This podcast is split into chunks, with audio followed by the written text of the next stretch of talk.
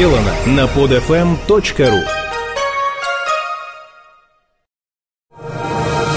Раша.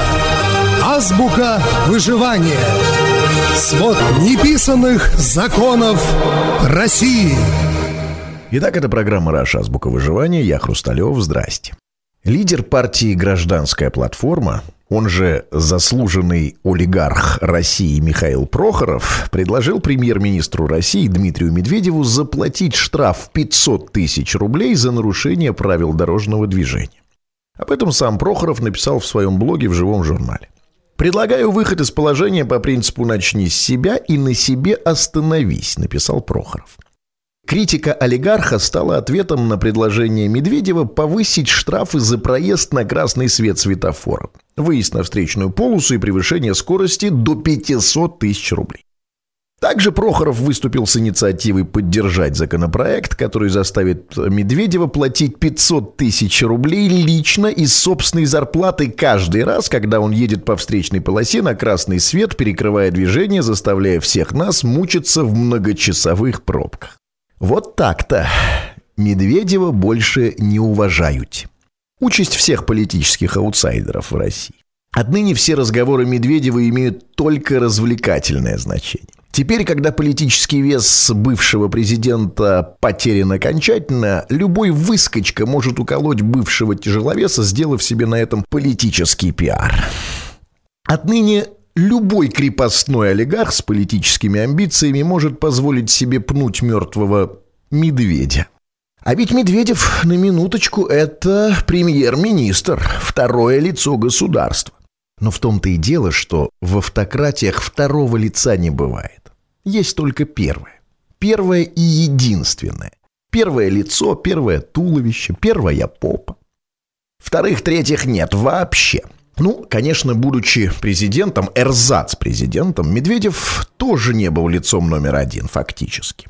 Но дело в том, что сила и магия президентского кресла в России такова, что в одночасье может превратить посредственность в царя-батюшку. И даже если ты сидишь в этом самом кресле временно, даже если ты просто сторожишь его для другого, все равно. Пока ты в нем, ты король. Еще вчера ты был никем, заурядным чиновником, там, скучным сереньким бюрократом, но вот ты сел в волшебное кресло, и что-то сразу поменялось. Везде, в глазах, в речи, во всем твоем облике, ну, как будто божественное сияние от него исходящее осенило и тебя самого. Как будто в тебя проникла и излилась его невидимая всемогущая сила. Еще вчера ты был просто чиновник Медведев, а сегодня Дмитрий Анатольевич с явно проглядывающим нимбом над головой. Но у этой магии есть и оборотная сторона. Волшебное кресло не только мгновенно превращает обычных людей в супергероев, но и также мгновенно развоплощает их. Еще вчера над головой нимб, а сегодня ты просто чиновник, которому любой может сказать «начни с себя и на себе остановись». Все исчезло, все. Все исчезло так же быстро, как и появилось. Глаза потухли, голос притих. Из интонации движений исчезла властность.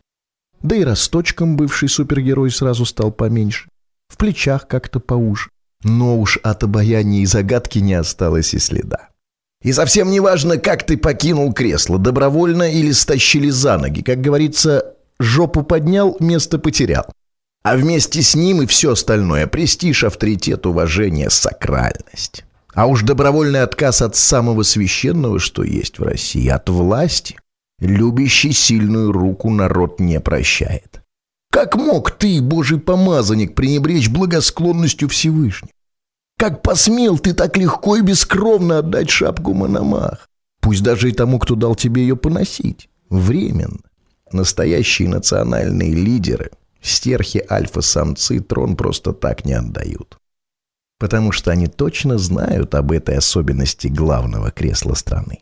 О беспощадности этого самого кресла к тем, кто его оставляет. Они точно знают, что жизни после кресла не бывает. Он, главный стерх, наш национальный лидер, знает точно, что, сойдя с престола, он тут же превратится в ничто.